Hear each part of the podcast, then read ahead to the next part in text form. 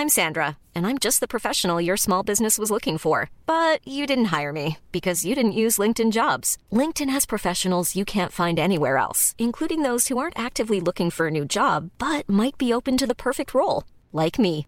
In a given month, over 70% of LinkedIn users don't visit other leading job sites. So if you're not looking on LinkedIn, you'll miss out on great candidates like Sandra. Start hiring professionals like a professional. Post your free job on linkedin.com/people today.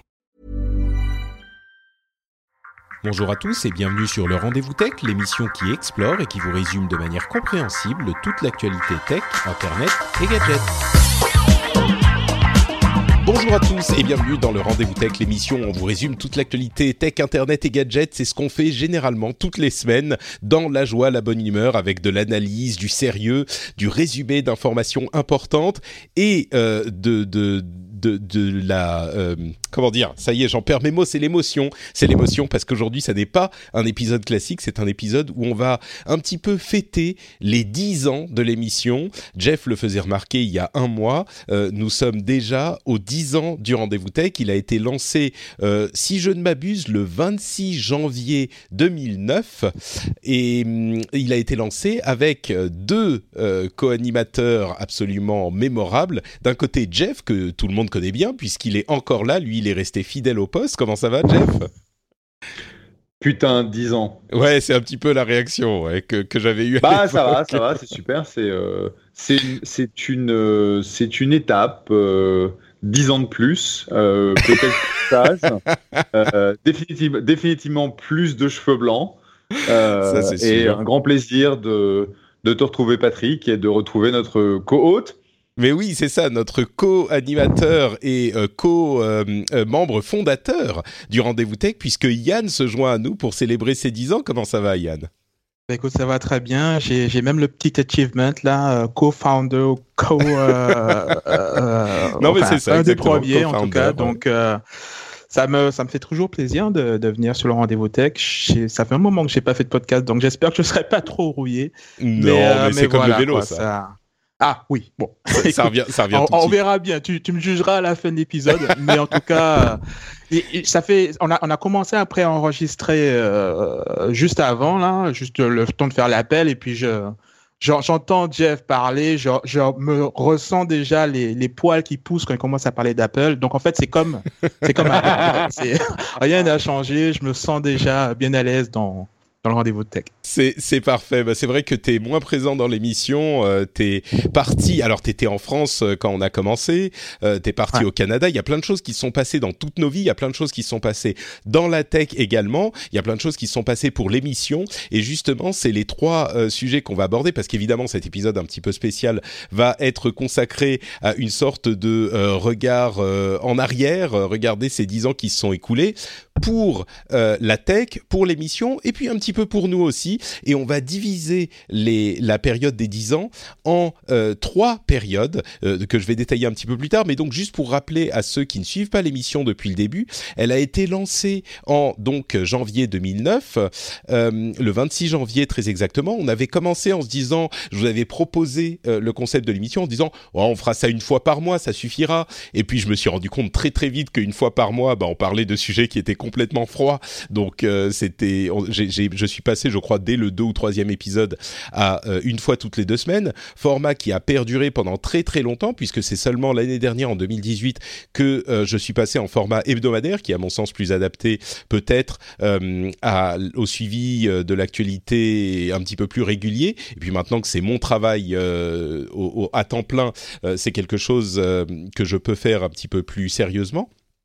Et donc, euh, cette émission a commencé vraiment comme quelque chose de, de très léger. Euh, on se connaissait de différents de différents endroits. Et puis vous aimez la tech. Moi j'aime la tech. On s'est dit allez euh, moi j'adore j'adorais les podcasts. J'avais lancé en 2006 à zeroth.fr le podcast euh, français sur World of Warcraft. Euh, et puis j'étais complètement tombé amoureux des, des podcasts et je voulais faire des podcasts sur plein de choses. Et donc j'avais lancé entre autres le rendez-vous tech en 2009 je pensais pas que ça deviendrait l'épisode l'émission principale.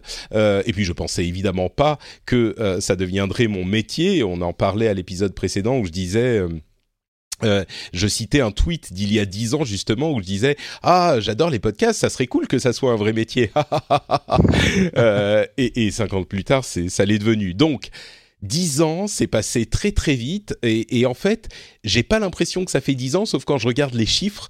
J'imagine que pour vous, c'est un petit peu la même chose. Euh, et puis c'est pareil pour tout le monde. Hein. On n'a pas l'impression de, de, de, devenir plus vieux, euh, sauf quand on regarde sa date de naissance et la date euh, actuelle. Alors pour cet épisode, évidemment, comme je le disais, on va regarder un petit peu en arrière et on va regarder trois périodes différentes de l'émission qui sont découpées de manière complètement arbitraire. Euh, et pour chacune de ces périodes, on va regarder, comme je le disais, la tech, euh, l'émission et ce qu'on a vécu personnellement. Et euh, donc c'est un moyen un petit peu original, peut-être un petit peu différent de faire cet exercice qui est quand même très commun. Et les trois périodes en question, je les ai divisées selon la vie de l'émission. Il y a la toute première période qui est la période Yann, euh, qui est la période la meilleure où période. Yann était. c'est ça, évidemment, Elle la me meilleure plaît période. beaucoup cette période. Donc c'est la période de 2009 à 2011. Il y a la période euh, Second Job, euh, qui est la période de 2012 à 2014, où vraiment j'ai j'ai euh, je- ce, ce travail était devenu un, enfin le travail pour lequel j'étais pas payé des podcasts était vraiment devenu un deuxième travail et puis la période Patriote qui s'étale de 2015 en fait 2014 mais bon pour les besoins du découpage on va dire 2015 à 2018 euh, qui est la période vraiment euh, de, de réalisation de euh, l'émission telle que j'aurais aimé la faire depuis le début qui a pu être réalisée grâce au soutien des auditeurs. Alors on va commencer euh, maintenant avec la période Yann qui s'étale donc de 2009 à 2011 et on va parler de tech, d'émissions et de ce qui s'est passé euh, pour nous. Je vais commencer pour donner un petit peu le ton. Pour moi, ce que je retiens de euh, la tech, c'était une période très Apple encore. Euh, je crois que Steve Jobs est décédé en 2011 justement, donc on était vraiment dans cette période d'effervescence où il y avait eu l'iPhone qui changeait tout, l'iPad qui avait été annoncé qui lui aussi on pensait allait tout changer. Euh, donc c'était vraiment la période pour moi Apple centrique. Il y avait Twitter qui était en train d'arriver un petit peu partout et que je j'expliquais aux auditeurs et j'expliquais aux auditeurs ce que c'était, à quoi ça servait et j'avais encore des étoiles dans les yeux avec Twitter. Je pensais que ça allait être euh, ça allait être que des trucs sympas. Aujourd'hui, on sait que ça a changé un petit peu. Et puis un autre truc que j'ai qui m'a sauté aux yeux immédiatement quand je pense à cette période, c'est le streaming de jeux le streaming de jeux vidéo, parce que Ah. déjà, il y a plus de dix ans, on en parlait, et moi je disais que c'était techniquement possible, et Yann euh, m'expliquait que jamais ça ne fonctionnerait, que c'était une sorte de fantasme ridicule, euh, et aujourd'hui que tout le monde s'y met, évidemment, il y a plein de gens parmi les patriotes euh, à qui j'ai demandé s'ils avaient des questions pour euh, ces dix ans, il y a plusieurs personnes qui m'ont dit, est-ce que Yann euh, pense encore que le streaming de jeux ne, ne, ne fonctionnera pas? Donc, euh, je vais continuer avec mes, mes détails et puis on reviendra sur tout ça. Pour l'émission, il y avait beaucoup d'expérimentation. C'était même l'émission en elle-même était une expérimentation. C'était un truc que je voulais essayer et voir si ça fonctionnerait. Il y avait l'époque No Watch, bien sûr, que ceux qui écoutaient à ce moment, euh, dont, dont- ils se souviendront. Euh, no Watch, qui était un regroupement avec plein d'autres podcasteurs et des gens avec qui je travaille encore aujourd'hui. J'ai vraiment, je me suis fait des amis dans cette euh, période et dans cette aventure. Et puis beaucoup de légèreté, même dans la tech, tout était cool, tout était sympa. Et puis au niveau personnel, c'était euh, bah, la rencontre de ma femme, évidemment, qui a eu lieu à ce moment à peu près quelques mois après le lancement de l'émission. euh, je, rencontrais celle qui allait devenir ma femme, et puis je commençais à travailler chez Blizzard. J'ai lancé l'émission quelques mois, on va dire euh, huit mois avant de, travailler chez Blizzard. Donc voilà pour moi ce qu'évoque toute, cette époque. Euh, c'est bien loin, mais vous, qu'est-ce que que ça vous évoque euh, sur, sur tous ces sujets? Je vais peut-être poser la question à Jeff pour remettre dans le contexte. Jeff, toi, tu étais déjà évidemment euh, euh, venture capitaliste dans la Silicon Valley Ouais. depuis un bon moment. Depuis, depuis 2000. Depuis Ouais. 2000. C'est ça. Donc, qu'est-ce que ça t'évoque? Euh, bah, pour moi, en fait, c'était la, la crise financière aux États-Unis, euh, puisque euh, ça s'est passé, ça Bah, s'est déclaré 2008, en ouais. fin 2008, Mm. et donc euh, 2009, euh, c'était en plein, en plein dedans. Donc euh, c'était un moment qui était, euh, qui était très difficile, qui était assez noir pour nous, puisque euh, il y avait très peu de, de gens qui voulaient euh, investir dans les startups euh, dans la vallée à l'époque, puisque tout le monde était en train de se poser la question de est-ce que le système bancaire américain va exploser, euh, est-ce que c'est la fin, est-ce que c'est la fin du monde, quoi, en quelque sorte, puisque il était en train de se passer des choses qu'on n'avait pas vues depuis depuis 1929, et donc bah ça c'est le contexte dans lequel on opérait. Au niveau tech, euh, si tu te et donc là, je suis arrivé, je t'ai dit, eh, si on faisait un podcast, ça serait sympa. Et tu t'es pas dit, attends, j'ai d'autres choses à foutre que ton podcast débile. Non, non, ça me permettait de changer les idées. Euh, c'est, euh, ouais. oh ouais, et je vais mourir, et je vais mourir, je vais mourir. Ok, bon, enfin, c'était pas les, les, gens qui disaient ça, c'était, c'était les boîtes. Donc, parler un peu de tech, ça changeait, ça changeait les idées. Puis bon, mm. objectivement, de toute façon, on sait très bien que en tant qu'investisseur, euh, tu dois investir dans les bons moments, dans les mauvais moments, et ton boulot en tant qu'investisseur, c'est des boîtes, de passer au travers des mauvais moments. Et donc, euh, bah euh, voilà quoi. C'était juste, on, on, a fait notre boulot et puis, et puis on s'en est, on s'en est bien sorti. En termes de tech, je suis assez d'accord avec toi. il y a 2-3 ans, j'avais réécouté notre premier épisode, hein, l'épisode numéro 1, et mhm. j'étais, mais je pisser dessus, euh, excusez pour excusez-moi pour l'image, mais on parlait en fait de la magie du euh, de l'iPhone 4 euh, et avec ses, avec, ses, bords ronds et, et sa nouvelle caméra qui était super et je et j'étais super excité d'avoir un iPhone 4. bon, on cassait on cassait du Windows parce que bon, faut bien quoi. Hein. ah bah à l'époque c'était peut-être un petit peu plus mérité qu'aujourd'hui. Hein. C'était avant Windows 7. Et puis au niveau, euh, au niveau personnel, euh, bah, c'était en gros euh, le stress du, des, des, premiers, des premiers pas de Softec, maintenant Uncork, en tant que gestionnaire de fonds extérieurs, puisque j'avais levé euh, en 2007 euh, un des premiers fonds de, de micro VC euh, dans la vallée. Et donc on était en plein en plein dans la mouise de, de la crise immobilière et bancaire aux États-Unis et donc essayer de voir comment est-ce qu'on allait survivre et pourquoi est-ce que j'avais pris 15 millions de d'investisseurs extérieurs etc etc donc c'était une c'était une période qui était assez difficile euh, les gamins, bah, mon fils avait euh, une douzaine d'années, ma fille euh, avait, avait 9 ans. Et donc, c'était comment on fait pour s'assurer qu'il y a, il y a à manger qui arrive sur la table dans des, dans des moments qui étaient un peu difficiles. Ah, c'était à ce point-là? C'était vraiment. T'étais pas sûr bah, de. Non, non, c'était pas, c'était pas difficile à ce point-là, mais si jamais tu tout part en vrille, ça peut devenir compliqué très rapidement, oui. Hmm je vois. Euh, ouais, donc effectivement, les, les, les iPhones et tout ça au niveau tech. Euh, Yann, toi, c'était qu'est-ce que tu, de quoi tu te souviens de, de, de cette période? Et évidemment, je veux que tu me parles du game streaming hein, euh, également. Le Windows Phone. ah, les Windows Phone, c'est vrai, c'est vrai. Ah, c'était pas encore là. Ils étaient pas encore là. Je crois que c'était un peu plus tard les Windows Phone.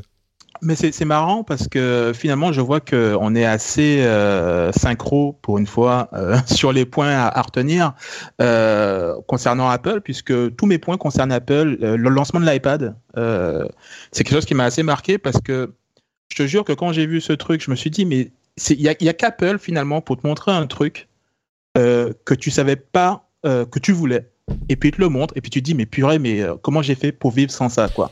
Alors que franchement euh, voilà quoi c'est juste un iPhone plus gros. Donc euh, donc voilà. Moi j'avais l'engouement qu'il y a eu autour de ce produit euh, ça m'a quand même sidéré quoi de voir à quel point voilà quoi ils ont ils ont lancé un truc comme ça. Mais est-ce que toi tu ça super bien marché. Est-ce que tu bah, t'inclus dans cette, cette hype pris juste juste par par curiosité moi je l'avais acheté le premier iPad et c'est le seul iPad que j'ai acheté en fait. Et là j'en ai reçu hmm. un du boulot il y a, deux ou trois jours pour mes euh, cinq ans. Euh, il vous offre un iPad et puis en fait c'est devenu ma remote euh, Chromecast en fait. Donc quand je veux lancer du Netflix, euh, j'utilise ma, tablette. Mais mais mais au-delà de ça, tu vois, c'était surtout la, la puissance d'Apple. C'était ils étaient vraiment et puis ils le sont encore tout en haut.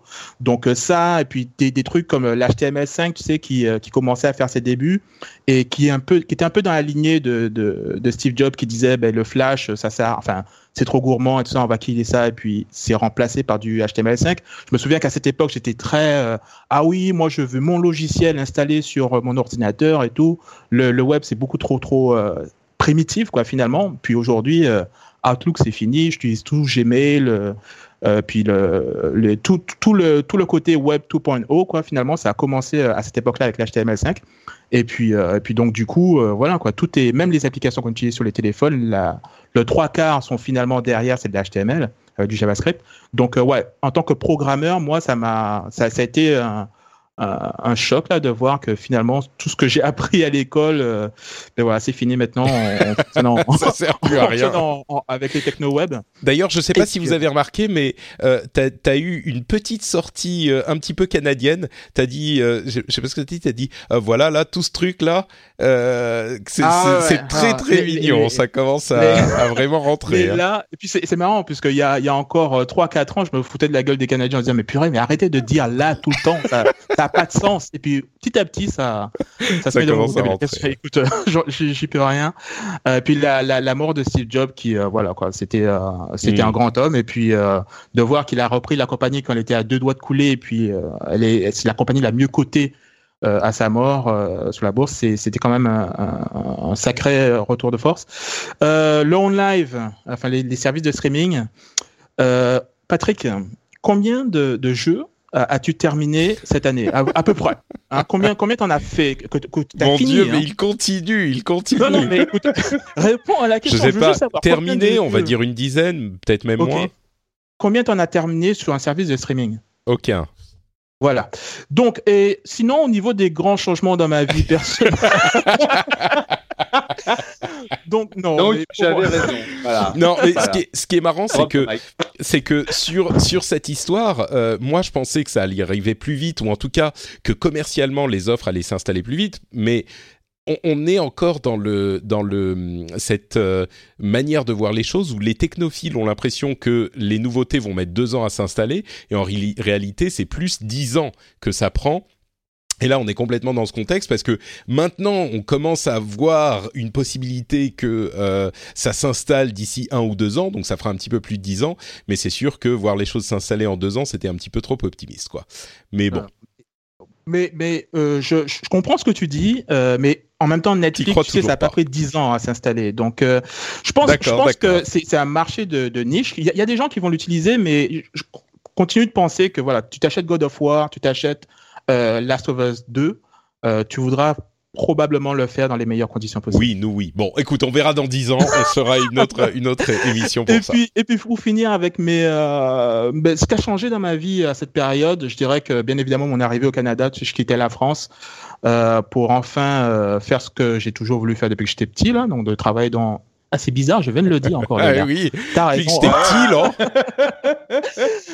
il y a des, il y a des auditeurs canadiens à qui ça fait très très plaisir, là. Hein. Oui. Euh... Euh, a boot. ça te fait marrer. Hein. Mais non, mais y a, c'est, assez rare quand même que, que tu entendes des a boot comme ça, là. Bref. Euh, comme ça, là. Canadien, euh, un, grand, un grand changement. Euh, devenu papa, euh, mon fils, en 2010. C'était, c'était un sacré changement. Je suis sûr que Patrick peut nous en dire quelques mots aussi. Oui, on va en parler dans euh. quelques, quelques minutes là. et, euh, et puis voilà quoi. Enfin quitter le monde du développement de logiciels que j'ai fait pendant euh, cinq ans à Paris pour enfin faire du jeu vidéo, travailler euh, chez, chez des, des, des, boîtes de jeux vidéo. Parce que tu sais, c'est un, un, milieu qui est assez fermé. Tu sais, c'est un peu un club réservé aux habitués. Si tu rentres pas, enfin si t'es pas habitué, tu rentres pas, mais comment tu peux t'habituer si tu rentres jamais Enfin, voilà, c'est un cercle qui est quand même très fermé. Donc une fois que je suis rentré, ça m'a ouvert toutes les portes, puis ça a vraiment changé ma vie en fait. Donc, euh, est-ce que tu as regretté euh, ce gros changement une fois ou? Est-ce que j'ai regretté ce changement? Non, non, non, jamais, jamais, jamais. Et puis, euh, tu vois, quand, quand je retourne à Paris, euh, alors, il faut que je. Mais quand je retourne à Paris, je, je suis content d'avoir fait le. T'es content d'être parti Ouais, je suis content d'être parti. Autant il y a voilà, il y a plein de choses qui me manquent de, de ma vie parisienne, mais euh, il y a, il y a un confort de vie quand tu vis en Amérique du Nord qui est euh, surtout quand tu as une famille qui est euh, qui est indéniable quoi, incontestable. Mais attendez, je suis en train de me rendre compte que tous les trois, on, aucun d'entre nous n'est en France. On est tous venus de France, mais on est tous partis. Enfin, venus de France. Moi, je suis venu d'ailleurs, mais. D'accord, c'est. Donc voilà. Oui. Ok, bon bah ça c'était pour la première période. Il y a la deuxième période qui est la période que j'ai appelée second job pour moi, c'est de 2012 à 2014. Euh, moi ce que j'ai noté au niveau tech, c'était vraiment l'arrivée du web instantané, le web qu'on a parfois appelé euh, euh, le web 3.0, le real time web. C'est quelque chose qui nous paraît normal et évident aujourd'hui, mais il y a une époque, même Twitter, on envoyait un tweet et puis on venait quelques minutes plus tard ou quelques ou une demi-heure, une heure plus tard. Et puis les, les, les, choses ne se faisaient pas encore de manière instantanée en 2011, je pense. 2012-2014, ça a vraiment commencé à s'installer. Euh, L'autre chose que j'ai noté, c'est vraiment la montée en puissance de Google qui existait déjà avant, évidemment, mais euh, c'est en particulier avec euh, euh YouTube qu'ils ont qui a pris une place énorme dans le quotidien des internautes qui a commencé à prendre cette place pendant cette période. Et puis Google faisait mille choses différentes. Ils essayaient plein de trucs, euh, plein de trucs différents euh, qui étaient parfois voués à l'échec. Euh, et j'ai noté aussi le projet ARA qui date de cette période. Le projet ARA, c'était le téléphone modulaire que, Google avait euh, euh, repris et, lancé, qui évidemment n'est arrivé à rien comme je l'avais prédit. D'ailleurs, il y a un ami de ma femme qui écoute les émissions et qui lui disait, quand on était à Paris la dernière fois, qui lui disait, c'est marrant, j'ai recommencé à écouter les rendez-vous tech depuis le début pour voir un petit peu, pour me refaire mon, ma culture tech. Et c'est marrant quand même, Patrick, euh, il voit les choses arriver et il se trompe quand même pas souvent. Hein, c'est assez intéressant. Donc je le prends au mot. Euh, enfin, je, je, le, je lui fais confiance. Effectivement, je ne me trompe pas souvent. Donc voilà, vous l'avez, euh, vous en êtes euh, témoin. Euh, donc tout ça, enfin, c'est surtout. C'était pas dur de prédire que ça n'avait pas marché. Hein. Tu veux pas, je veux pas, je veux pas, je veux pas t'enlever euh, quoi que ce soit à ta préscience et ton intelligence, mais euh, pré te prédire que celui-là n'avait pas marché, tu me suis. bon, il faut avouer que celui-là, c'était okay. pas forcément le premier, le, le truc le plus euh, difficile à prédire. Euh, au niveau euh, euh, de l'émission, j'ai vraiment ce sentiment que c'était donc, comme je le disais, le deuxième boulot. C'était dur. Il a fallu beaucoup persévérer pendant cette période parce que j'avais mon boulot chez Blizzard qui me prenait évidemment beaucoup de temps, beaucoup d'énergie, et j'avais plein d'autres émissions que je faisais en plus du rendez-vous tech. J'ai dû en arrêter certaines d'ailleurs, et j'ai choisi de continuer le rendez-vous tech, mais c'était pas évident et c'est un truc que j'aurais pas continué si c'était pas vraiment quelque chose qui me qui, me passionnait que j'avais envie de faire à la base et, je pense que euh,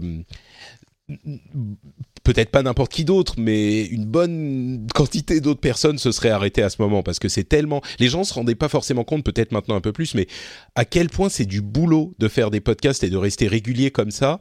Euh, c'était, il a fallu vraiment euh, beaucoup de persévérance et d'énergie. Et puis au niveau personne, et, et, ça faisait toujours plaisir, donc j'avais quand même envie de le faire, mais il y avait des moments, euh, bon, c'était dur. Euh, et puis au niveau perso, euh, bah, je me suis marié, on a fait notre lune de miel au Japon. Euh, C'était euh, le, le, la concrétisation donc de ce qui s'est passé dans la période précédente. Je me rends compte que euh, on s'est marié en 2013, c'était quatre ans avant, après qu'on se soit rencontrés. Euh, et, et, si j'avais pu l'épouser plus tôt, en fait, je crois qu'on l'aurait fait. C'était quelque chose de, de, tellement évident pour moi. Donc ça, c'était oh. une belle dose de bonheur, de, de bonheur euh, dans la vie personnelle, quoi. Donc voilà pour moi. Euh, je retourne vers Jeff. Euh, Qu'est-ce que tu retiens de la tech, toi, de cette époque 2012-2014 euh, je pense qu'il y, a vraiment eu un moment où c'était l'explosion de, l'écosystème des applications sur l'iPhone, où toutes les boîtes qu'on qu rencontrait, c'était c'était l'apification du monde, en quelque sorte. Désolé pour le, le, le, barbarisme, oui. Le barbarisme. et donc, tu avais vraiment l'impression que c'était. tu avais des apps pour tout. je suis d'accord avec toi, c'est la, la, montée de, la montée en force de Google. qui a depuis, depuis longtemps en fait développé la partie bah, en gros alphabet euh, donc les différentes activités. C'était, c'est à ce moment-là que euh, que ça commençait à, à se, se, développer. Donc ce sont mmh. des boîtes qui et à qui se voir et à se sentir, ouais. À se voir, et à se sentir. Euh, c'est là aussi où en fait, bah, toutes les toutes les boîtes que, que l'on connaît aujourd'hui, que ce soit le, que ce soit Amazon, que ce soit Google et Alphabet, que ce soit Facebook, ont commencé à se diversifier.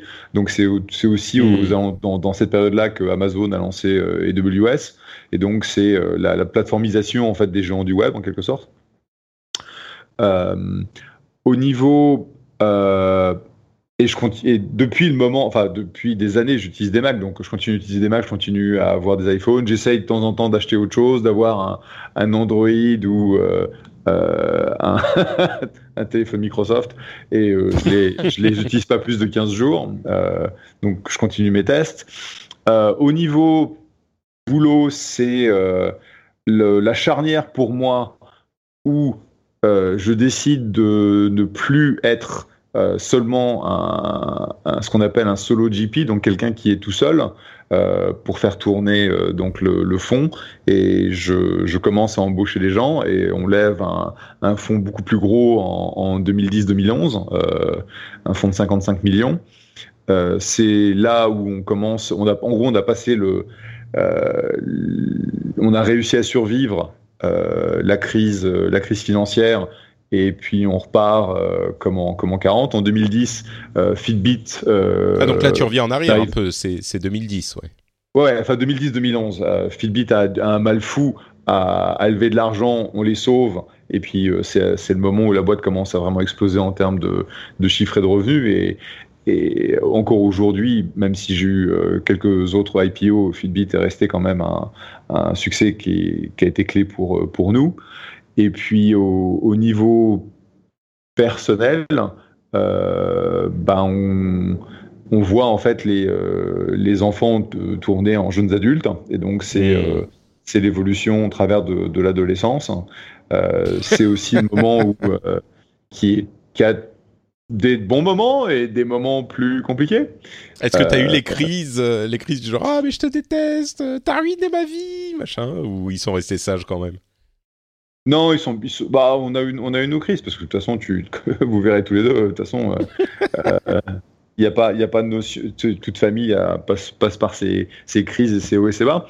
Et puis c'est aussi le moment où ma chère et tendre prend la, tête du centre d'innovation sociale de Stanford. Oh, pas mal, d'accord. Donc euh, beaucoup d'activités au niveau personnel aussi. Pour toi, Yann, euh, là, tu es installé depuis quelque temps au Canada. Euh, enfin, parlons de, tech avant quand même. ouais. Bah, c'est vrai que l'application, je l'ai pas complètement noté. J'en parle un petit peu après, mais c'est vraiment là que ça a commencé. Mais vas-y, Yann. Euh, écoute, moi, ce que, ce que je retiendrai de l'époque, c'est, euh, c'était aussi l'époque où Windows 8 euh, est sorti, avec la réception qu'on, connaît. Voilà, exactement. C'est cette, réception. mais, mais en fait, c'est, c'est surtout ce. Tu sais, en fait, on a l'impression que les, les, les releases, les, les sorties de, de Windows, c'est toujours Ah, c'est super, Ah, c'est nul, Ah, c'est super, Ah, c'est nul. Et, et Windows 8, tout le monde lui a craché dessus, c'était horrible parce qu'il y avait cette histoire de menu démarrer qui prenait tout ton écran. Et, euh, je me souviens que ça, a duré longtemps là et que ça, ça m'avait marqué parce que je me dis mais purée mais c'est euh, c'est juste un, menu. En fait, t'appuies sur un bouton, t'es es de retour comme sur Windows 7. Pourquoi tu, nous pourris la vie avec ton, truc là? Et, euh, et je me souviens que ça avait duré assez longtemps et que Windows 10 euh, est sorti après. Et puis là, tout le monde a dit ah oui, effectivement, c'est beaucoup mieux, alors que finalement, ça pas changé grand chose. C'est un petit peu la même chose, ouais, non, mais exactement. moi, j'ai été, euh, moi, j'étais, j'ai été un fervent défenseur de Windows 8 euh, pour tout un tas de raisons. Enfin, fervent défenseur. Je trouvais qu'il n'était pas aussi mauvais que que les gens disaient. Mais bon, quand euh, les gens, hashtag les gens, se sont fait un avis sur un truc, c'est impossible de leur faire des morts. surtout en tant que programmeur, tu sais, moi je, je crée des logiciels et puis maintenant des, des, jeux là, et puis tu, tu changes un tout petit truc, tu déplaces un bouton, tu le mets à gauche plutôt qu'à droite, et puis là les gens, oh mon dieu, mais qu'est-ce que tu as fait? On comprend plus rien. C'était parfaitement bien avant, etc. Donc les gens, le fait que les gens n'aiment pas le changement, j'ai trouvé ça euh, encore euh, avec Windows 8. Et puis euh, c'était le lancement de la de la Xbox One et PS4. Alors là, ça devient un peu plus game centric là, puisque ben, c'est ah game centric là. Tu n'aurais jamais dû me dire ça. En fait. tu vas l'entendre à chaque fois. mais, mais oui, la Xbox One qui est sortie, la PS4 qui est sortie juste après en 2014, et puis cette, j'ai presque envie de dire cet euh, assassinat euh, de la presse sur la, Xbox One, tu sais, sur le fait que, ben oui, vous comprenez, il faut tout le temps être connecté, etc. Qui ont, c'était tellement juteux comme comme affaire, comme titre. de voir les points faibles de, la Xbox One et de vendre du clic avec ça. En fait, moi, ça m'avait vraiment fait chier en fin de compte de voir qu'ils étaient complètement passés à côté de, des innovations qui venaient avec ces restrictions avec la Xbox One. Et donc, du coup, la presse est, en, je, je, pense, euh, à, à, blâmer quand même par rapport à ça. Ça m'avait vraiment fait chier de, de voir que, voilà, c'est, euh, les gars, mais vous réalisez pas tout ce qui vient avec ça. Oui, il y aura le côté connecté. Et puis, de toute façon, on est tous connectés. Alors, arrêtez avec ça. Enfin, bref, ça m'avait vraiment saoulé, quoi. J'irais que sur cette question précisément, c'est une bonne illustration, effectivement, du fait que quand les gens sont fait un avis sur un truc, euh, bah, il est difficile de leur en faire euh, changer.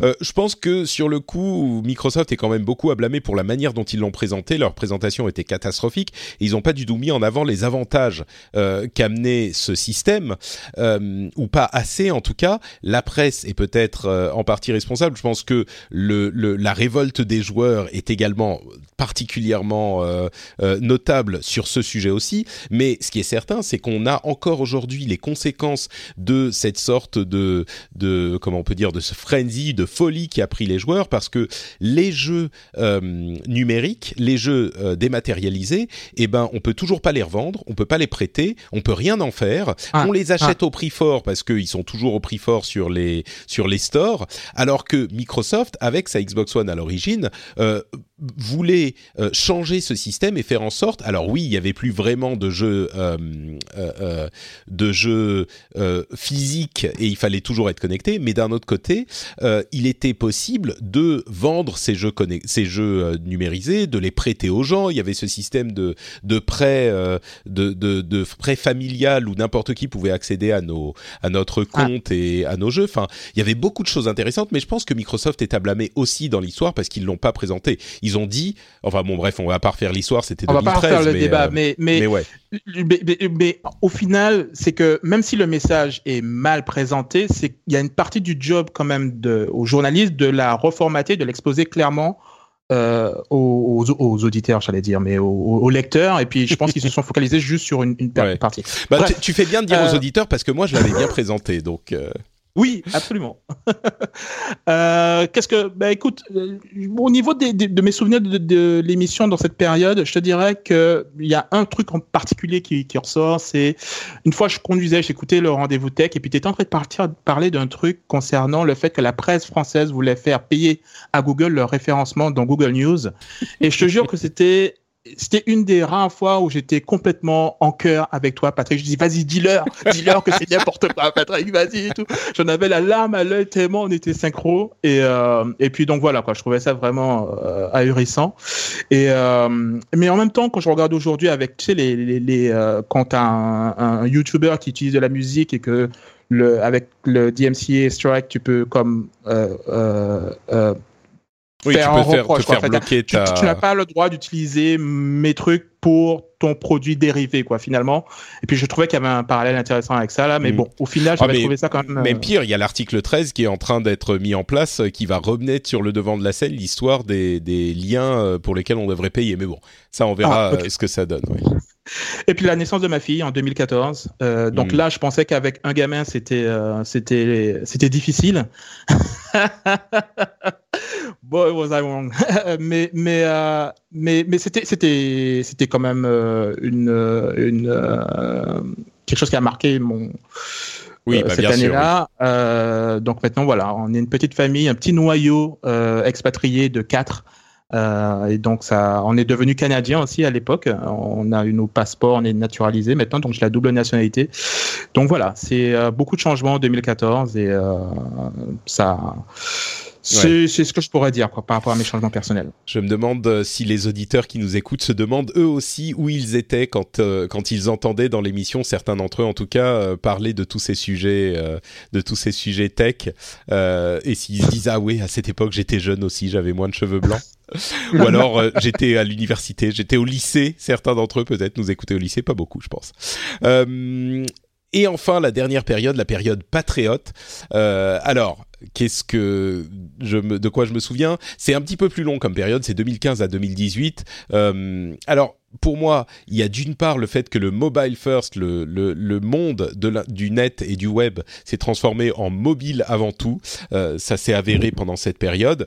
Euh, la montée en puissance de l'intelligence artificielle et de la réalité virtuelle, réalité augmentée, bien sûr, qui sont encore là, même si certains ont, pensé que la réalité virtuelle ne ferait pas long feu. Bon, bah, elle n'a pas eu l'explosion de popularité, mais elle est encore là. Microsoft qui fait son grand retour grâce à Satya Nadella, je pense que c'est notable aussi. Uber, peut-être la société de cette époque, même si elle existait avant, euh, elle a vraiment occupé le centre de, la scène euh, pendant ces quelques années, et elle a surtout influencé tout un tas d'autres sociétés de, de manières de fonctionner euh, dans la tech. Et puis surtout, euh, la question de la maturité de la tech, les controverses, euh, l'influence des réseaux sociaux qui, à partir, on va dire, de 2016, a commencé à se faire euh, pressante. Et, et, le fait que, on en parle encore aujourd'hui, au début du rendez-vous tech, on parlait de de, de téléphone cool, de des nouveaux appareils photo qui étaient intégrés au smartphone. Aujourd'hui, on parle de politique, d'économie, euh, de, de, de problématiques de, de, de, dans les élections, enfin ce genre de choses dont j'aurais jamais pensé parler euh, il y a dix ans dans une émission tech, quoi. Et, et c'est vrai que ça, c'est vraiment notable. Et puis la montée en puissance de la Chine, qui là est incontestable et qui va continuer euh, pendant les années à venir. Pour l'émission, c'est vraiment le bah, le rêve euh, dont je parlais à l'épisode précédent, la question, le tweet là qui disait j'aimerais bien que ça soit un vrai métier, bah, c'est vraiment un rêve qui a été réalisé grâce aux patriotes, euh, grâce à ceux qui ont qui ont soutenu, qui ont décidé de soutenir l'émission. C'était un moment incroyable. C'est vraiment, euh, je, parfois je regarde euh, des, champions, des athlètes euh, ou des sportifs qui gagnent une compétition ou des gens qui gagnent un Oscar ou ce genre de truc et je me dis mais qu'est-ce qui peut leur passer par la tête dans des moments comme ça, le fait d'avoir un tel euh, niveau d'accomplissement? Et en fait, je me rends compte que moi j'ai ressenti la même chose au moment où euh, j'ai commencé à, où j'ai lancé le Patreon, le Patreon, au moment surtout où je l'ai lancé pour en vivre et où les auditeurs ont répondu tellement présents, euh, c'était un, un, moment vraiment incroyable et le, le, la construction de cette communauté euh, qui est un, un, truc que je voudrais vraiment euh, euh continuer à développer et surtout mettre l'accent sur la communauté euh, à l'avenir. Euh, j'en parlerai peut-être dans, dans quelques temps avec une, une mini refonte du Patreon que, que je veux axer un petit peu plus sur la communauté parce que la communauté du rendez-vous tech est quelque chose d'assez unique et je me rends compte de plus en plus de la valeur qu'elle a, en partie grâce au Slack euh, avec lequel euh, on, interagit beaucoup et qui m'a vraiment fourni un, comment dire une alternative à toute cette toxicité de l'internet et c'est un endroit très euh, bienveillant. Et donc je voudrais étendre un petit peu ça mais je vous en reparlerai bientôt. Et puis euh, un travail hyper euh, hyper sérieux qui est devenu vraiment un vrai travail quoi au fil des années. C'est devenu quelque chose hyper rigoureux encore plus que ça ne l'était avant. Et puis quelque chose de, de comment dire bah, simplement le fait que ça soit devenu un travail quoi un vrai travail qui soit euh, pour lequel il faut penser à l'avenir, penser à l'orientation, penser euh, aux, choses euh, d'une manière un petit peu différente de quand c'était juste entre guillemets un hobby. Et puis au niveau perso, il y a eu les déménagements, beaucoup de flexibilité dans le boulot. J'ai travaillé depuis le Japon pendant trois mois. Je travaille parfois de la Finlande, parfois de la France, parfois d'ailleurs. Et puis évidemment cette année, le bébé qui est arrivé, qui a tout chamboulé. Euh, parfois euh, de manière un petit peu euh, compliquée, mais mais généralement avec beaucoup de, de, choses positives. donc ça, c'était au niveau personnel, quoi. Euh, mais pour la tech, je crois que Uber, c'est peut-être le nom que je retiendrai le plus de, de ces années, euh, même s'ils sont devenus sages maintenant. Euh, Jeff, toi, qu'est-ce que tu retiens de tout ça? Oh, Toi, c'est toutes les sociétés qui sont venues te pitcher. C'était on est le Uber de trucs, j'imagine. Voilà. Le Uber de ça. L'ubérisation du monde. Ouais. Bah, je pense que tu as raison sur l'impact. Je, résumerai en fait le un petit peu ce que tu disais sur l'impact sociétal des grosses boîtes de la tech.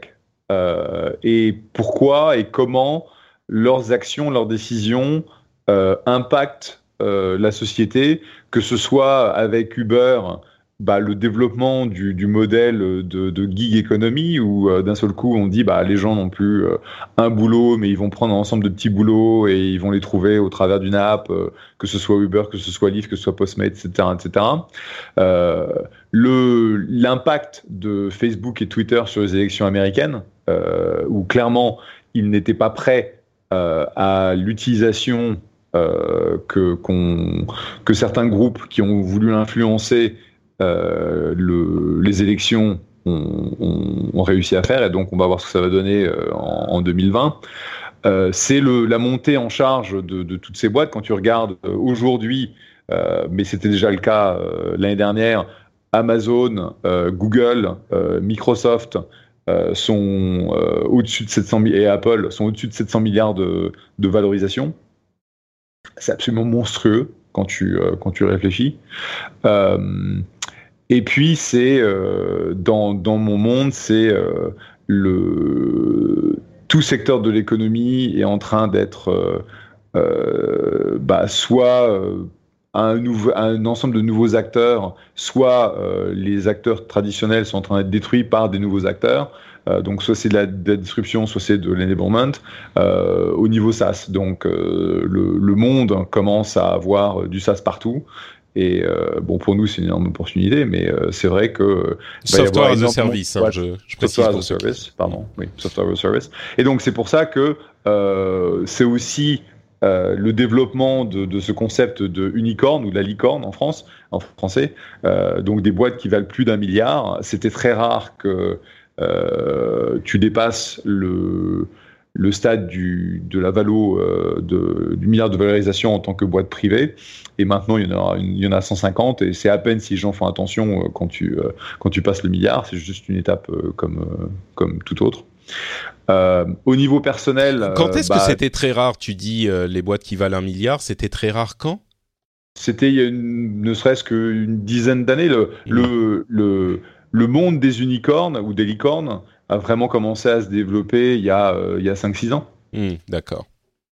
Euh, et c'était en gros, bah, avant, tu, tu hésitais en tant qu'investisseur à, à pricer une boîte à, euh, au-dessus du milliard, parce que typiquement, tu étais censé être euh, une boîte publique au moment où tu, tu dépassais le milliard, et puis bah, regarde Uber.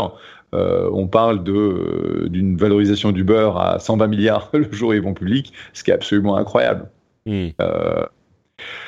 Au niveau perso, pour nous, c'est euh, au niveau du fond. Euh, un, le déménagement à San Francisco. Donc San Francisco, aux alentours de 2012-13, euh, a commencé vraiment à prendre le pas sur la, sur la Silicon Valley en termes de l'endroit où les boîtes se développaient et, et grandissaient.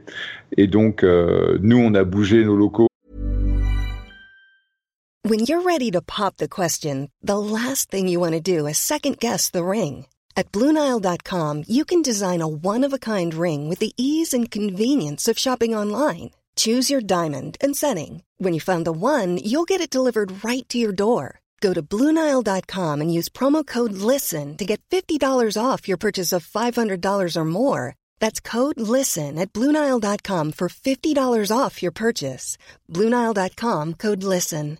Hey, I'm Ryan Reynolds. At Mint Mobile, we like to do the opposite of what Big Wireless does. They charge you a lot, we charge you a little. So naturally, when they announced they'd be raising their prices due to inflation, we decided to deflate our prices due to not hating you. That's right. We're cutting the price of Mint Unlimited from $30 a month to just $15 a month. Give it a try at mintmobile.com slash switch. $45 upfront for three months plus taxes and fees. Promote for new customers for limited time. Unlimited more than 40 gigabytes per month. Slows. Full terms at mintmobile.com. Euh, euh, dans euh, South of Market. Et on a eu la chance en fait d'être un des premiers à partir de, de, Palo Alto pour San Francisco. Donc on a un super building. Euh, et aujourd'hui bah, la quasi-totalité du monde du VC euh, est à San Francisco dans un à peu près un, un kilomètre carré, je dirais, puisque tous les VC aiment bien se mettre les uns à côté des autres et euh, ils adorent faire monter les prix. Euh, c'est pas simple au niveau euh, trafic, au niveau commute. Aujourd'hui, San Francisco est complètement étouffé euh, par le nombre de voitures et bah, il y a beaucoup trop de, gens qui viennent travailler ici. Il n'y a pas d'infrastructure pour ça, donc c'est vraiment un problème. le 2015, c'est la première IPO pour, pour nous, donc l'IPO de Tweetbit. Euh, qui a été un, une, euh, bah, c'était un grand moment puisque en tant que en tant que VC, euh, même si tu as, bon, on a eu beaucoup beaucoup d'exits, en fait c'est vraiment les mises sur le marché, les IPO qui comptent le plus. Et donc Fitbit c'était la première, on a eu deux derrière ça et on espère avoir une ou deux IPO encore cette année. et puis au niveau perso, bah, c'était en fait le ce que vous connaîtrez à un moment, c'est le, le, départ des enfants de la maison. Euh, notre, fils qui notre fils qui part au collège, donc à, à Bard, euh, pour faire des études en sciences politiques, euh, donc sur la côte Est. Et puis notre fille qui part en boarding school pour une année. Donc on a été pendant une petite période de temps des empty nesters, des, des gens sans enfants. Et c'était super Et puis là, on a récupéré les deux, et c'est super aussi, mais bon, euh, c'est euh, super, super différemment, on va dire. c'est super différemment, ouais. Euh, tu retrouves un peu le concept de liberté, de faire ce que tu veux, sans que euh, tu dois t'occuper des, des, gamins, des gamins en, en premier. Euh, et puis, ouais, 10 ans dans, du rendez-vous tech, c'est super. Ouais, on arrive au bout là. Yann, pour toi, c'était quoi les trucs notables? Euh, bah, écoute, niveau tech, euh, je te dirais qu'il y a le, le, la bulle du Bitcoin qui a explosé. Ah là là, c'est vrai que j'ai même pas pensé au euh, Bitcoin. Oh. J'avais des collègues qui avaient euh, qui se disaient purée, t'as vu, c'est passé de 1, 1 dollar à 15 000 dollars le Bitcoin. c'est bon, j'en achète quoi. Tu sais quand c'était à 15 000. Oh. oh là là là là. Et puis il y en a d'autres qui ont carrément lancé leur boîte et tout. Ils ont acheté des tonnes et des tonnes de cartes. Et puis bah, quelques mois après, voilà. Donc euh, ouais, ça. Et puis j'étais à deux doigts de craquer. Hein. Je me suis dit, euh, enfin ouais, je me suis, bref. Euh, T'as failli te lancer dans le Bitcoin toi ah aussi. Ah ouais, carrément. Je, la, la, ligne était, euh, c'était, c'était exponentiel. C'était un truc de fou. Et puis et tout le monde était tellement excité par le truc. Et puis j'avais l'impression d'être le seul sur le coin de la route à me dire non, je monte pas. Ma maman elle m'a dit de pas monter dans un truc que tu connais pas. et, euh, et voilà, je suis resté avec ça. Et puis je me dis heureusement quoi. Donc euh, voilà, ça, ça, ça, a été quand même quelque chose d'assez énorme. Euh, la fin de, de, la neutralité du net, qui voilà, j'aurais jamais pensé qu'un truc comme ça pourrait passer, mais voilà. Aux États-Unis, oui. Ouais, voilà. Et et puis tu sais, le, le truc qui m'a le plus marqué en fait, c'est on part souvent de euh, au niveau de l'élection américaine avec l'implication de Facebook et euh, le, fait de processer les informations pour que les gens soient influencés dans leur vote. J'entendais ça, mais je l'avais jamais vécu en fait. Et puis je te jure que il y a à peu près deux mois, il y a ma mère qui m'envoie un message sur WhatsApp qui me dit euh, et qui me qui me qui me cite en fait quand un, un article euh, de, de, de Montréal où tu as un maire alors le maire de telle ville euh, se bat contre la communauté musulmane qui veut faire bannir le enfin le, le, jambon dans les cantines etc et donc il se bat corps et âme contre ça pour maintenir le truc quoi et aucun lien, rien du tout. C'est juste ma mère, elle m'envoie ça, elle me dit, ouais, je pense que euh, votre mère là, il est, euh, enfin voilà, je, je, pense que tu devrais le savoir là. Et, et je lui dis, mais ça sort d'où ce texte? Tu, tu, elle me fait, ben, c'est une amie qui me l'a envoyé. Je lui dis, mais elle, elle t'as une source, t'as un truc? Elle me fait non. Donc, tu vois, et puis voilà, je, je, te, je te, passe toute la conversation ouais, ouais, ouais. et puis le savon que je vais passer après, euh, mmh. parce que ça, ça s'avérait complètement faux. Je lui donnais les, les, parce que ça fait quatre ans que ce, ce message circule sur euh, sur euh, sur les réseaux sociaux, et donc j'ai dû l'éduquer par rapport à ça. Et c'est là pour la première fois quand j'étais impacté directement que j'ai réalisé finalement l'impact et le, la, la, puissance d'utiliser les, ré, les réseaux sociaux et de passer par quelqu'un dans ton réseau pour faire passer une, une information mmh. qui euh, t'as pas besoin de source quoi en fait. Donc ça, ça m'a marqué. Euh, au niveau de l'émission, euh, y, y, avait un spécial de Cédric Bonnet qui euh, euh, qui avait parlé. C'était un, un, épisode spécial sur la domotique et je te jure que je me suis dit mais je veux absolument une maison avec des capteurs partout. Quoi. Il avait, Ouais. il nous avait vendu ça pendant une heure et euh, j'avais beaucoup aimé. Euh, J'ai juste un détecteur de lumière pour le moment. C'est. Un début. c'est un début, c'est pas mal. L'émission, on a dû la faire il y a deux ans, donc euh, bon, tu, t'y vas lentement, mais Écoute, lentement mais sûrement. Il avait dit qu'il fallait prendre du Philips. Alors j'ai pris du Philips. Mhm. Donc, voilà. Et puis personnellement, 10 ans de mariage. C'est, je crois qu'on appelle ça les noces de plomb. Donc voilà, c'est euh, le mariage là, c'est des hauts et des bas, mais euh, mais bon, on a tenu le bon là et puis c'est un, un beau milestone. Donc on est content, deux beaux enfants, 10 ans de mariage.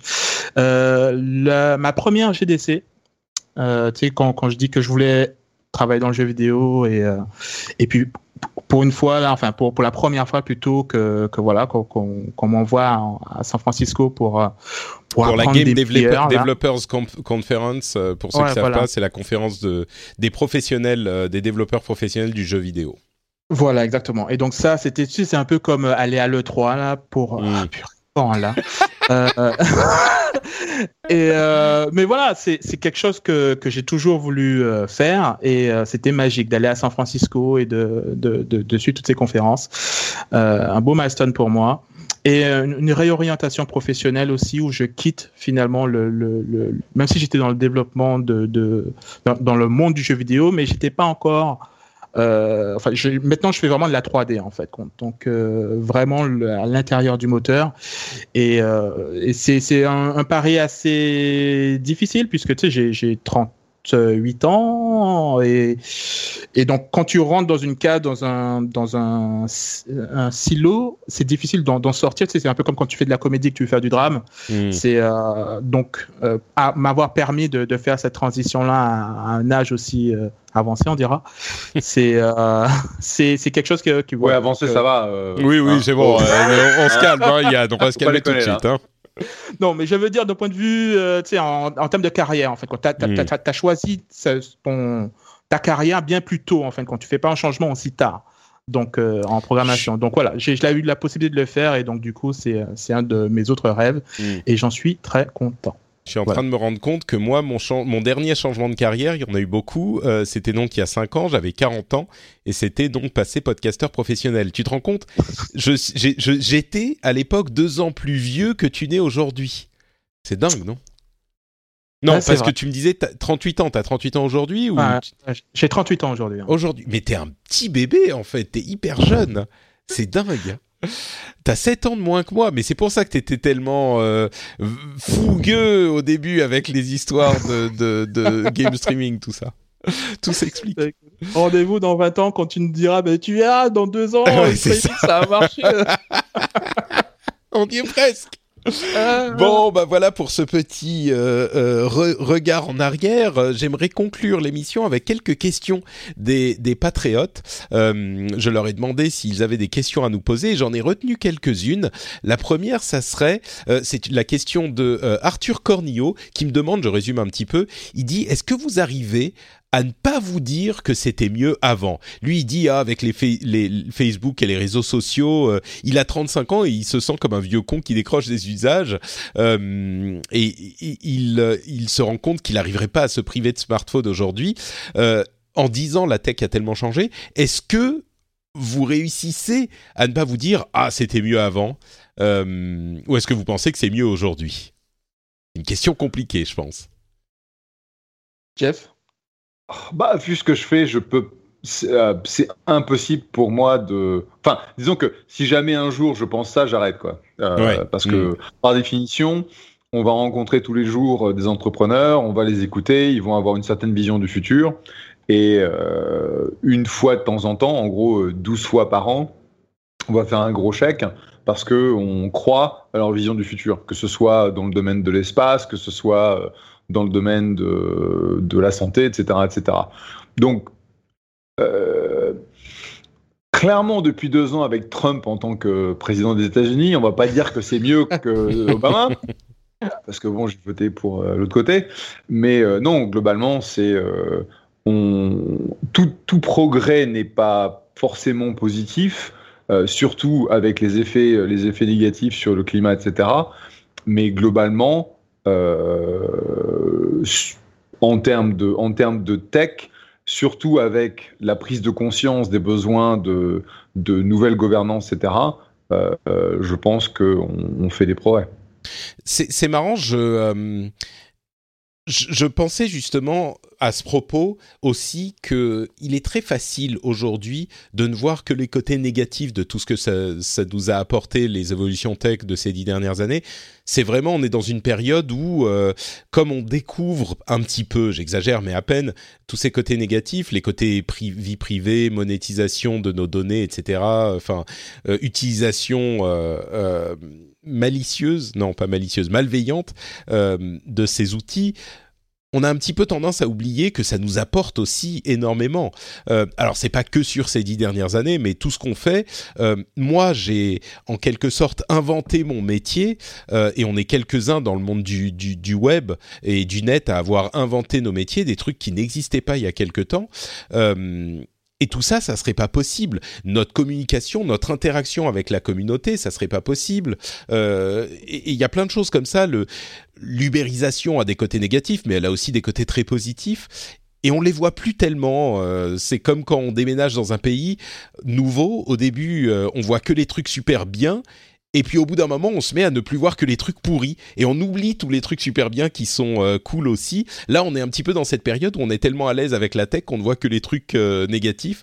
Et, c'est vrai que pour moi, moi non plus, j'ai du mal à me dire euh, ah c'était mieux avant parce qu'il y a énormément de choses dont je dont, dont je vois les bénéfices à côté des effets négatifs, mais je vois beaucoup les bénéfices de tout ça aussi. Donc c'est difficile pour moi de me dire ah c'était mieux avant. Yann, t'es dans la même optique ou?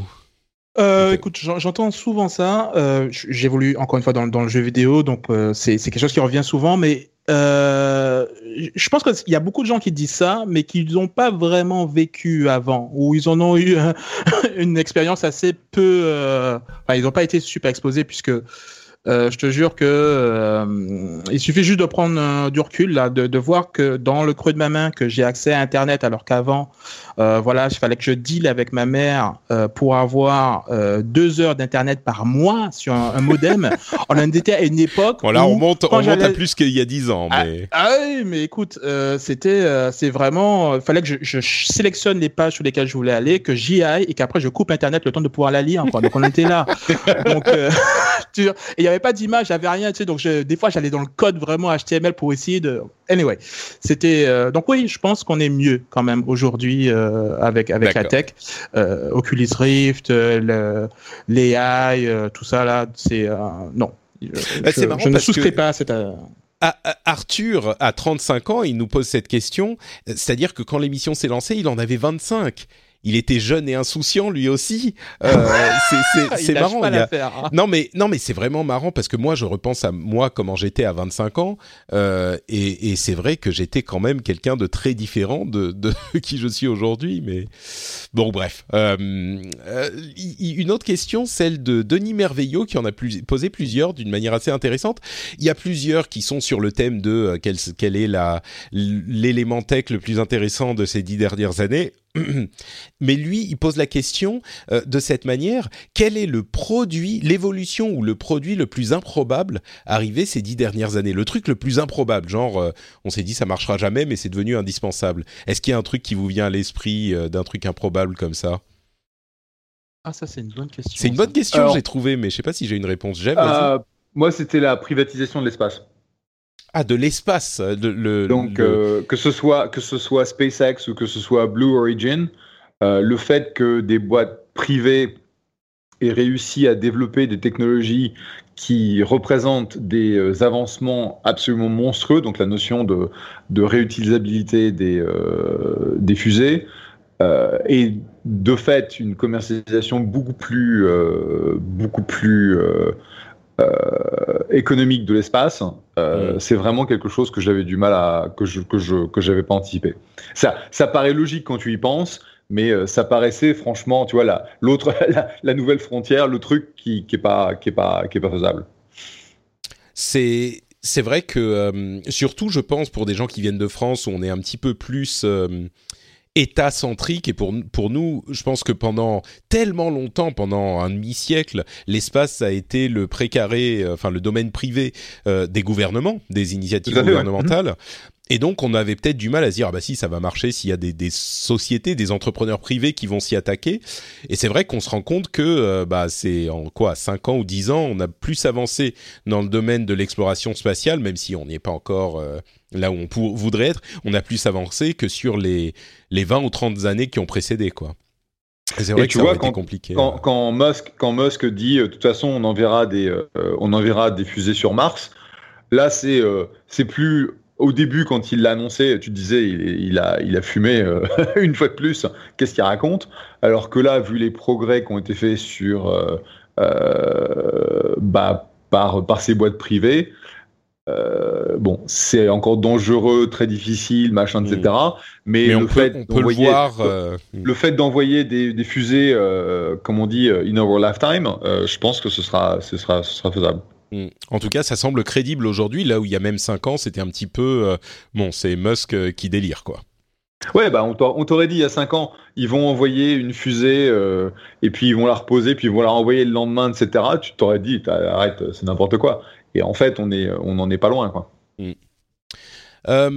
Yann, est-ce qu'il y a un truc qui te vient à l'esprit bah, Écoute, je, réfléchissais là, je, je, parlais de l'iPad en, en, entrée, mais, mais, mais plus sérieusement, je te dirais que si un gars était venu me voir pour me dire, écoute, j'ai une idée incroyable pour une app, ça va être une app où tu envoies une photo ou un texte, et puis après réception, il disparaît.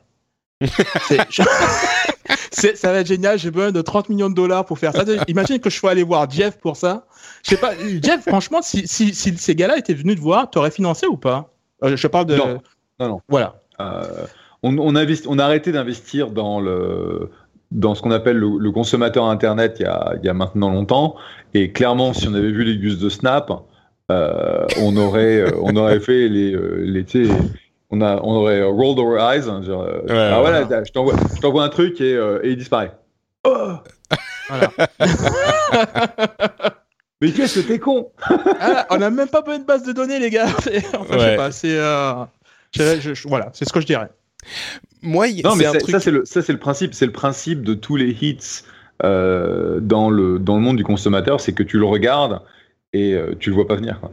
Hmm. Ah. Oui, souvent, oui, tu, tu dis, mais à quoi ça sert Et puis, euh, c'est sûr. Moi, le truc que je dirais, c'est peut-être un petit peu plus général même que ce que demandait Denis. c'est le fait que on se mette à utiliser le web pour tout. C'est-à-dire qu'aujourd'hui, j'ai quasiment plus de logiciels installés sur mon ordinateur, à part des trucs un petit peu spécifiques professionnels, genre pour le montage ou, euh, ou pour les jeux vidéo, bien sûr. Euh, même si ça, ça va bientôt disparaître avec le streaming qui arrivera dans les navigateurs, hein, euh, n'est-ce pas, Yann? Mais le, le, le fait que maintenant, tous mes outils de travail sont sur le web et tout peut passer par le navigateur. Euh, ça commençait un petit peu à arriver, mais vraiment, euh, il y a des, enfin, à l'époque où on s'est où on s'est lancé, l'idée des apps même était euh, euh, très populaire sur les sur les téléphones, mais elle commençait. Il y a eu plein d'initiatives qui visaient à porter les apps sur les euh, systèmes d'exploitation des ordinateurs aussi. le sur l'App Store d'Apple évidemment de, de, de, de macOS c'est l'une des idées et je suis sûr qu'il y a plein de gens qui l'utilisent, mais même sur Windows 8 et Windows 10 ensuite, l'idée c'était qu'on allait télécharger des apps et puis ça ferait l'équivalent des App Store mobiles en fait, j'ai l'impression qu'une majorité de cette utilisation s'est déportée sur le web. Et euh, même si moi je croyais un petit peu plus à cette idée que bah, on est toujours connecté et donc on n'a plus besoin de trucs qui sont pas connectés, aujourd'hui, euh, si mon ordinateur n'est pas connecté, il est à peu près inutile. Euh, il y a presque quasiment rien qui marche si l'ordi n'est pas connecté à Internet. Et ça, je disons que je me disais intellectuellement, oui, bah ça va arriver à un moment, on, prend cette direction, mais je crois que j'y croyais pas vraiment euh, euh, euh, viscéralement. Quoi. Je me disais, ouais, mais enfin, il faut toujours quand même que mon ordinateur puisse être utilisé quand il n'est pas connecté, sinon c'est trop risqué, c'est trop dangereux. Et en fait, non, aujourd'hui, si mon si j'ai pas internet, je m'emmerde même pas à lancer l'ordinateur, ça sert à rien, quoi. J'exagère, mais mais à peine. Donc euh, voilà, tu peux, quand même l'utiliser. Tu peux même, enfin, je veux dire, tu, quand tu voyages sur Air France, puisqu'il n'y a toujours pas de connectivité sur Air France, tu arrives à taper des mémos, tu arrives à faire de l'email. Bon, c'est vrai que euh, ça fait une sacrée claque quand maintenant je voyage surtout sur Delta et Delta a une connectivité mondiale, donc que j'aille en Europe, quelque part en, en, Amérique ou même en Asie, j'ai euh, connectivité tout le temps et je suis d'accord avec toi. Je, je, suis resté old school moi parce que bah, je suis plus vieux que vous donc je continue je continue d'utiliser Outlook. Euh, mais euh, c'est vrai que euh, c'est c'est incroyable le fait que tu peux tout faire sur Internet. C'est-à-dire qu'il n'y a pas il a pas un sujet sur lequel tu es intéressé où tu peux pas faire une recherche et trouver toutes les informations qu'il te faut, euh, que ce soit comment tu vas euh, faire un descaling de ta machine à café ou comment tu vas monter un truc ou euh, combien de temps tu dois laisser du saumon à cuire dans ton déshumidificateur. Ouais, vrai. Ça c'était ça c'était déjà le cas il y a 10 ans, je crois. Le net était déjà aussi Non non, peut-être pas à ce point-là. pas aussi précis, mais, mais là ça c'est non, c'est vrai. Mais là ça c'est carrément et d'ailleurs la moitié de ces recherches se font directement sur YouTube qui est le deuxième moteur de recherche du monde mais mais là c'est carrément les outils de travail aussi, quoi. Euh, je travaille que dans des outils qui sont en ligne. Et enfin bon, bref.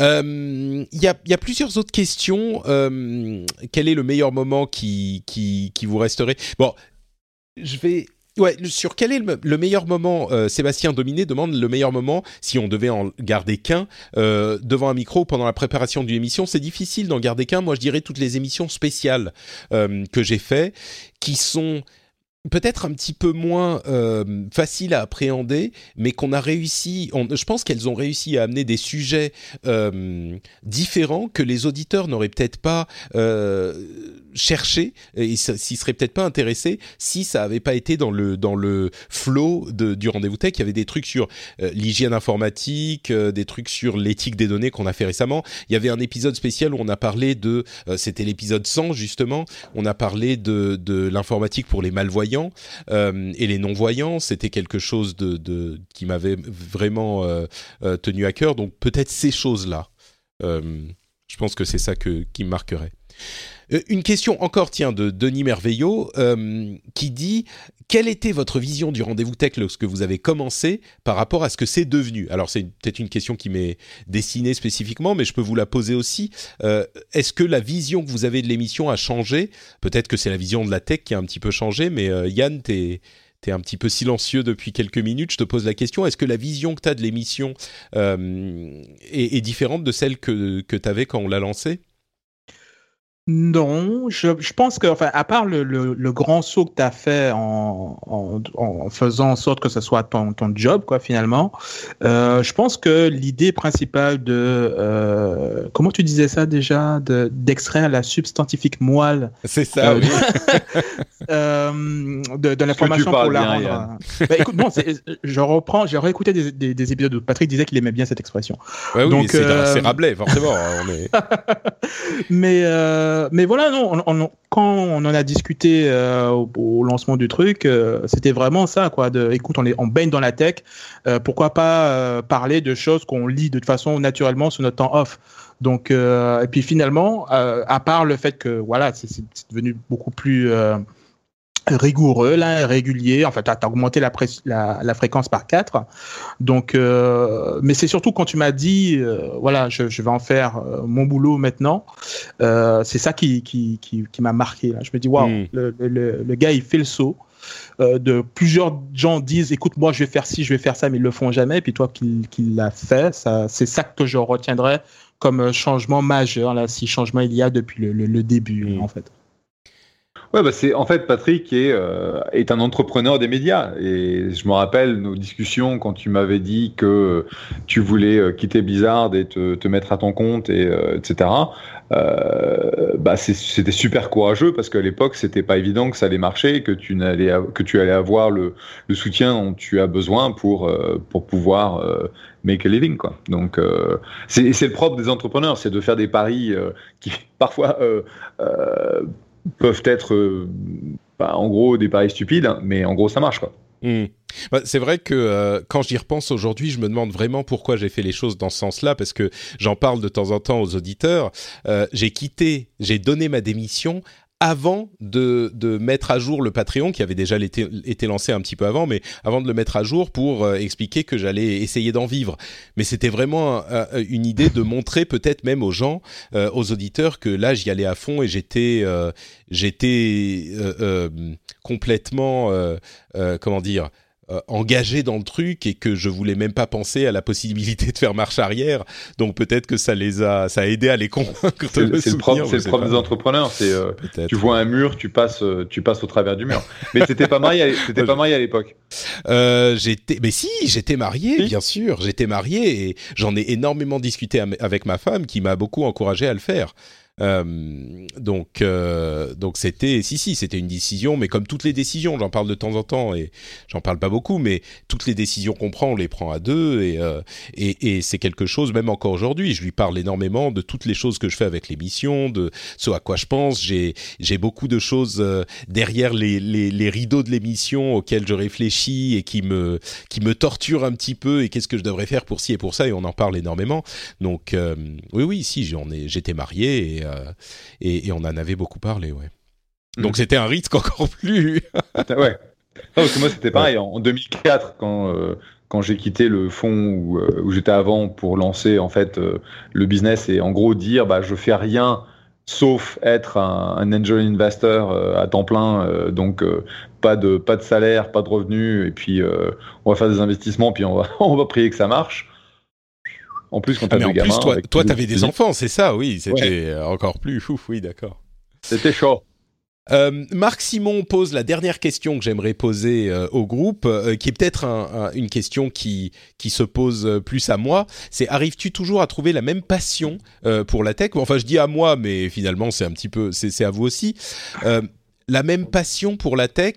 je dirais que non, c'est pas la même passion. C'est une passion qui est aussi forte, mais c'est une passion qui a changé parce que la tech a énormément changé, comme on en parlait euh, tout à l'heure et puis comme on l'a vu euh, quand on a lancé l'émission, on parlait d'iPhone, euh, c'était super marrant et oh il y a Steve Jobs qui a fait une conférence, c'était un petit peu la rockstar machin. Aujourd'hui, on parle de problèmes sociétaux que génèrent les réseaux, les réseaux sociaux et, et on parle politique et économie mais c'est une certaine maturité, mais qui est c'est tout aussi important. Donc euh, pour moi, c'est quelque chose qui me qui me fascine tout autant, d'une manière un petit peu différente. Il y a quand même euh, tout ce qui est euh, gadget et, et, et, et, technologie au sens comment dire les différentes les différents services, les différents sites web, etc. Mais c'est plus devenu une sorte de de toile de fond euh, et c'est toujours captivant et on en parle beaucoup, mais il y a aussi ces éléments euh, euh, de d'éthique, de, questions légales, de, changement du de la manière qu'on a d'aborder le travail, la communication, qui sont tout aussi passionnantes. Donc oui, moi j'ai autant de passion, mais pour un type de tech qui est différent. Et je pense que les auditeurs le voient bien. C'est la tech a beaucoup changé, même si son influence en fait n'a fait que grandir. C'est ça le truc. L'influence a continué à grandir et donc ça touche d'autres domaines de la société société. Donc, euh, oui, pour moi, c'est toujours euh, beaucoup de passion, mais, mais différentes. Ouais, je suis d'accord avec toi. Vas-y, vas-y, euh, Yann. Ouais, non, je dirais que mon, intérêt pour la tech est toujours aussi important, mais je dirais qu'il a aussi, changé, pas de la même façon que pour toi, Patrick. Mais je dirais plus que là où avant, je, m'intéressais vraiment au dernier iPhone qui est sorti, ou le dernier, euh, euh, je sais pas ma carte graphique ou quoi que ce soit, je, réalise que je suis beaucoup plus intéressé par euh, le, le service, en fait, comme ce qui est derrière. Donc, euh, finalement, quand un nouveau téléphone sort, tout ce qui m'intéresse en fait, c'est est-ce que j'ai toujours accès à mes services? Parce que finalement le téléphone je m'en fous, je vais je vais le remplacer. C'est euh, c'est juste une coque finalement qui me permet d'accéder à mon service et j'ai juste besoin du service en fait. Quand j'entends les guerres entre euh, tel système, euh, genre Xbox contre PlayStation, mais en fait, moi, je veux juste jouer à Fortnite, en fait. Donc, je m'en fous de ce que vous, voilà. Donc, donc voilà, c'est plus le, la, la, partie en fait open des tech, le, le, je suis beaucoup plus sensible finalement au fait de pouvoir contrôler mon, mon information, c'est-à-dire que je puisse la récupérer d'un système et puis l'envoyer ailleurs, ou que l'information soit accessible euh, depuis différents hardware. Mais, euh, mais sinon, le, qui ait trois boutons, quatre ports USB ou qui soit 3 mg plus euh, léger que la fois d'avant, en fait, je m'en fous. En fait. Hmm. Ouais, c'est beaucoup moins centré sur le matériel, c'est vrai. Ouais. Bah, en fait, je pense que c'est super intéressant que tu dis ça, Yann, parce que j'ai la même euh, expérience que toi.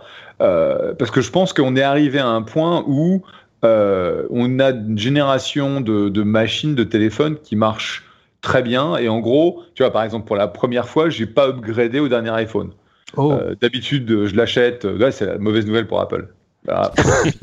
euh, donc, euh, je regardais l'iPhone le, XS et objectivement, euh, mon iPhone X, il, va, il me va très bien. J'ai pas, j'ai pas besoin des pouillèmes euh, d'amélioration que, que l'XS apporterait.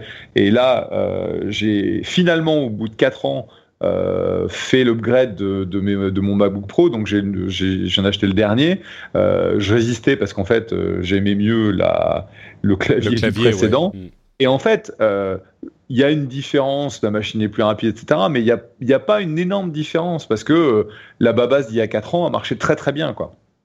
Mm. donc on a un point où en fait le, la technologie, euh, comme, comme disait Yann, c'est plus le matériel, il n'y a plus vraiment besoin de se passionner pour euh, tel processeur, euh, telle cadence, machin, telle vitesse de, de mémoire d'accès, etc.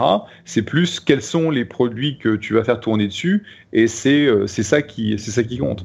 Et mmh. donc si on, on, continuait comme il y a dix ans de parler bah, plus plus matos, euh, la caméra, le machin, le truc, je pense que euh, bah, on, se, on se sera un peu lassé parce que c'est toujours un peu la même chose. Alors que là, on, parle franchement de qu'est-ce que ça veut dire euh, pour le, la société de, de, travailler avec la technologie, d'en être un bénéficiaire, d'aussi d'en être une victime. Et c'est ça qui, qui rend les trucs le, le plus intéressant. Mais tu avais, une question, c'est quelle est, quelle est l'émission dont tu te rappelles le plus? Et en fait, c'est pas le rendez-vous tech, moi, celle dont je me rappellerai toujours, c'est quand on s'était retrouvé à 5 ou 6 à faire un numéro spécial d'Azeroth.fr euh, à BlizzCon. C'est vrai que ça c'était euh, ah bah ça Azeroth.fr c'était euh, une période je pense ceux qui l'ont écouté euh, s'en souviendront toute leur vie parce que c'était un des moments tellement particuliers ça faisait partie de tellement de trucs et, et moi aussi évidemment c'est quelque chose qui, qui me suivra jusqu'à jusqu'à la fin de ma vie. Euh, c'est là qu'on s'était c'était là qu'on s'était on s'était rencontrés. On s'était rencontrés. Oui. Je t'avais je t'avais chassé. Euh, J'avais essayé de te trouver à la à Paris en, en 2000. 2008. Quoi, 2008, c'est ça mm, Ouais. Euh, et donc, quand ils avaient annoncé Diablo 3, et il y a le mec qui, qui, qui, était venu sur scène pour jouer un morceau de guitare et tout le monde était devenu ouais. je dis, mais mm. qu'est-ce qui se passe? Mais qu'est-ce qui se passe? Qu'est-ce qu'ils font? Mais ça, ça c'était grandiose. C'est vrai, ouais. Ça, c'était, c'était effectivement euh, sur les épisodes particuliers, c'est peut-être les épisodes d'Azeroth.fr dont je me souviens plus. Mais c'est vrai que c'était, c'est une autre euh, nature de, de podcast. Euh, et deux, deux questions auxquelles je vais, je vais répondre. Euh, une de Darky qui est Patrick, qu'est-ce que tu aurais aimé savoir avant de te lancer dans le, dans le podcast? Je dirais, euh, c'est pas une erreur, il dit quelles sont les erreurs que tu aurais aimé éviter, c'est pas une erreur, mais juste j'aurais j'aurais aimé savoir que ça demandait autant de travail. Même un podcast, ça demande un boulot incroyable. Et euh, en fait, peut-être qu'il valait mieux que je sache pas. Tu sais, c'est les, c'est le truc genre. je pense que c'est plus ça. Ouais. c'est qui est-ce qui disait à, mon tout petit niveau, euh, je sais plus quel euh, euh, euh, innovateur de la tech disait en fait on l'a fait parce que personne nous a dit que c'était pas possible. Et, et, et, à mon tout petit niveau, c'est un peu ça. Je me suis lancé dans le podcast parce que je, personne m'a dit que ça serait que ça allait complètement Uh. uh consommer ma vie, à transformer en très bien aussi, mais que ça allait devenir un boulot quoi, et, que j'allais avoir un autre boulot pendant un bon moment à côté. Euh, donc savoir que ça allait être autant de travail, peut-être que ça m'aurait fait approcher les choses de manière différente ou aborder les choses de manière différente.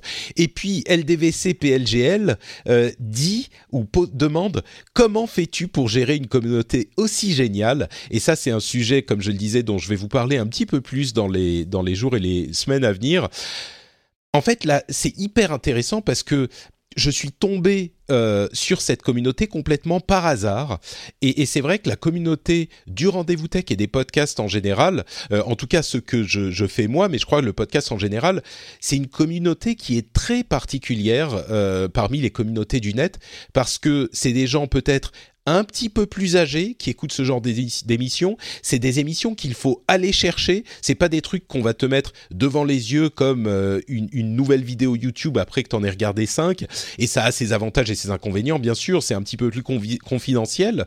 Euh, donc euh, c'est plus petit que ce type de d'autres types de médias.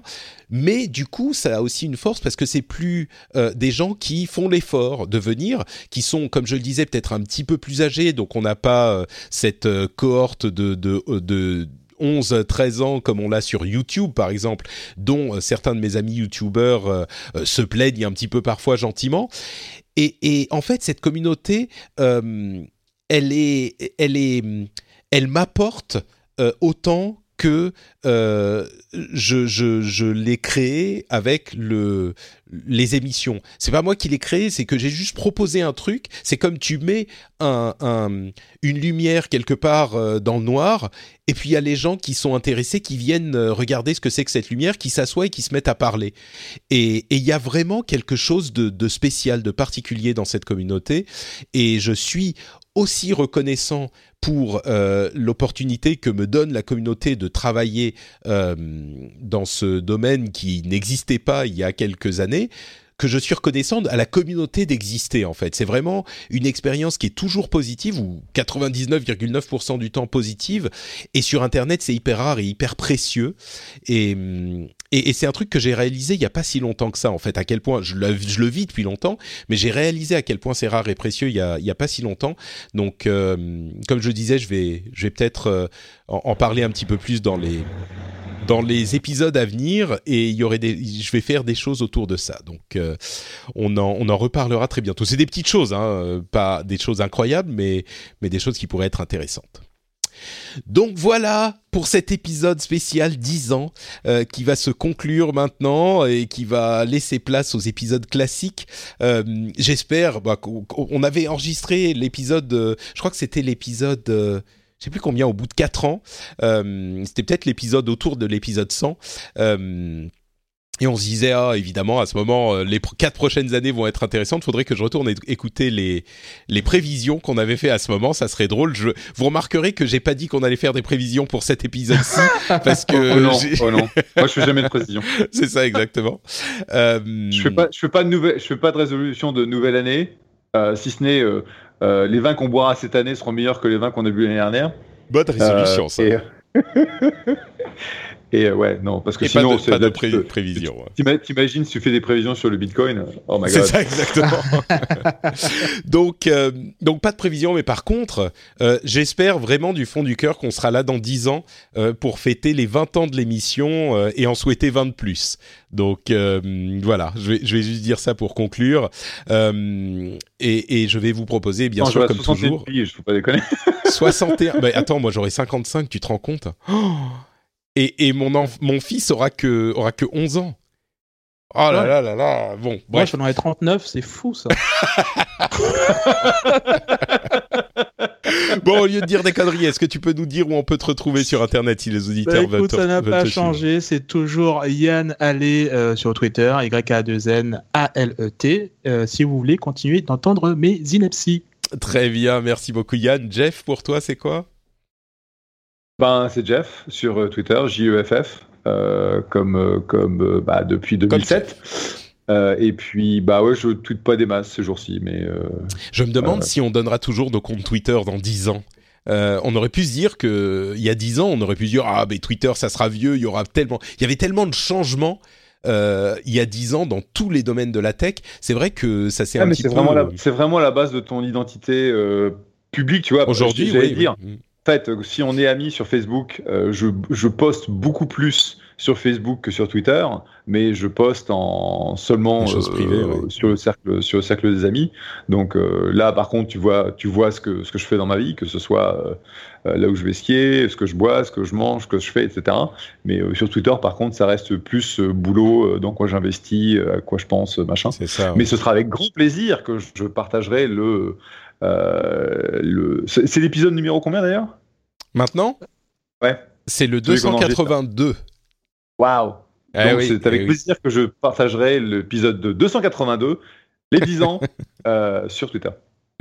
Bon, et pour ma part, c'est Note Patrick sur Twitter, Facebook et Instagram, évidemment. Vous pouvez me retrouver là-bas pour voir euh, tout ce que je pense et des photos euh, hyper euh, jolies de des environs de là où je vis maintenant. Vous pouvez aussi retrouver cette émission sur sur le frenchspin.fr et venir commenter ce qu'on a dit dans cet épisode. Et vous pouvez évidemment soutenir l'émission sur patreon.com slash rdvtech. Savez que je suis, euh, enfin bon, je, je le dis suffisamment euh, et assez souvent, hyper reconnaissant de votre soutien. Et c'est vrai que euh, ça fait maintenant, bon, on entre dans la cinquième année de euh, vie professionnelle euh, entièrement soutenue par euh, le, ce financement participatif. Euh, c'est, ça fait, bah, ça va faire bientôt cinq ans. C'est quelque chose de, d'incroyable et j'espère que ça ne va pas s'arrêter. Euh, donc, si vous appréciez l'émission, vous le savez, c'est sur patreon.com/slash rdvtech pour soutenir vous aussi. Si ça fait quelque temps que vous écoutez, que vous vous dites, euh, bah, c'est quand même des bons moments et c'est quand même sympathique, n'hésitez pas à aller y faire un tour. Et nous, on continuera à faire cette émission, j'espère, pour au moins 10 ans encore. Et en tout cas, c'est sûr, pour euh, au moins un épisode la semaine prochaine du Rendez-vous Tech. On vous fait de grosses, grosses bises et on vous dit à très bientôt. Ciao à tous Ciao. Salut, salut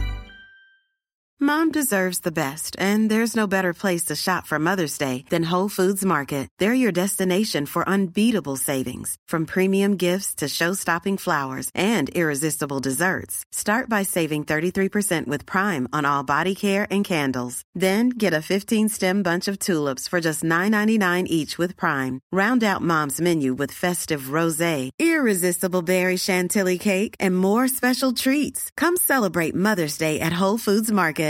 Planning for your next trip? Elevate your travel style with Quince. Quince has all the jet setting essentials you'll want for your next getaway, like European linen, premium luggage options, buttery soft Italian leather bags, and so much more. And it's all priced at 50 to 80% less than similar brands. Plus, Quince only works with factories that use safe and ethical manufacturing practices. Pack your bags with high-quality essentials you'll be wearing for vacations to come with Quince. Go to quince.com slash trip for free shipping and 365-day returns.